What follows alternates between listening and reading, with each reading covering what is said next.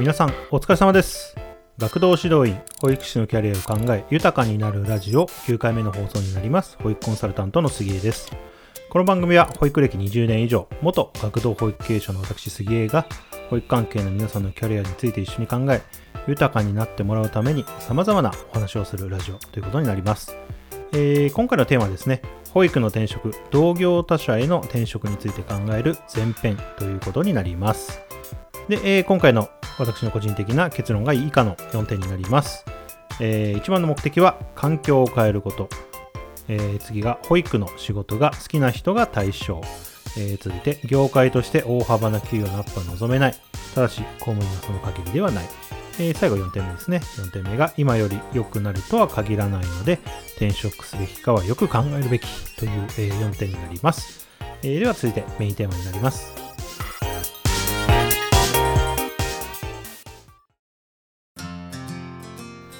はい。では続いてメインテーマになります。えー、まず1つ目ですね。一番の目的は環境を変えることということになります。でまあ、同じあの保育業界への転職はですね、あの目的を考えることが非常に重要かなというふうに思います。やはりあの保育という業界は、例えばエンジニアとか外資系コンサルのようにですね、こう転職がステップアップというふうにはなかなかならないんですよね。まあ、理由は給与上限が低いまま、もう決まってしまっている、ある程度決まってしまっているので、えー、そういうふうには転職活動自体がならないということですね。あのでまあ違いというのが、まあ、労働環境とか、まあ、人材育成その、えー、次の、ね、転職先の労働環境とか人材育成あるいは、まあ、福利厚生、えー、ぐらいしかなかなか出ないんですよね。あの他の会社同士なんですね、えー、なので一番の目的は環境を変えることにあるというふうに考えるのがいいかなというふうに思います。ですので今の環境がですねどうしても辛いとかあるいはここでは成長できないなと感じた場合には、あのぜひ、えー、同業他社ですね、転職すべきだというふうに思います。で、まあ、あの現在の保育士の有効求人倍率をですね、少し調べますと、令和2年の4月時点で、まあ、2.45倍というふうにあの厚生労働省のところに載っていました。なので、まあ、大体1人につき約3社から求人があるという状況ではあるんですよね。あのなので、まあ、そういったところも考えつつですね、あのまあ、転職の目的は何なのかなということを、まあ、転職の前に考えることが重要だということになります。では続いて2つ目ですね。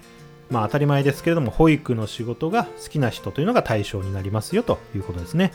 でこれ本当に当たり前なんですけれども、保育という仕事自体が好きな人、やりがいを感じているとというのはですね、もうぜひあの同じ保育業界内に転職していただきたいと思います。でまあ、本当に保育の仕事って大変ですよね。まあ、このこんな大変なえー、でですね、まあ、責任ある仕事が、まあ、転職だと、この仕事が好きだと言える人は本当に素晴らしいですよね。もう、個人的にはもう日本の宝だと、私は個人的に思います。ですので、もう、このままですね、ぜひ、保育の業界で力を発揮していただきたいです。で、まあ、そうですね、あの、子供たちの成長を見守ってほしいというふうに思います。で、まあ、逆にですね、逆を考えると、まあ、この業界、この業種合わないなとか感じた人、あるいはですね、まあ、あの別に転職してもいいやと、違う業界に行ってもいいやという未練がない人はですね、あのまあ努力次第で、まあ、もっと稼げて、心身ともに、まあ、負担がね、保育に比べたら少ないっていう仕事はあのたくさんあると思いますので、ぜひ他業種への転職もですね、考えていただきたいなというふうに思います。はい、ということで今回は以上になります。えー、よろしければ番組のフォローと、この番組質問とかですね、メッセージがあればぜひ送ってください。よろしくお願いいたします。ではまた次回の放送でお会いしましょう。さようなら。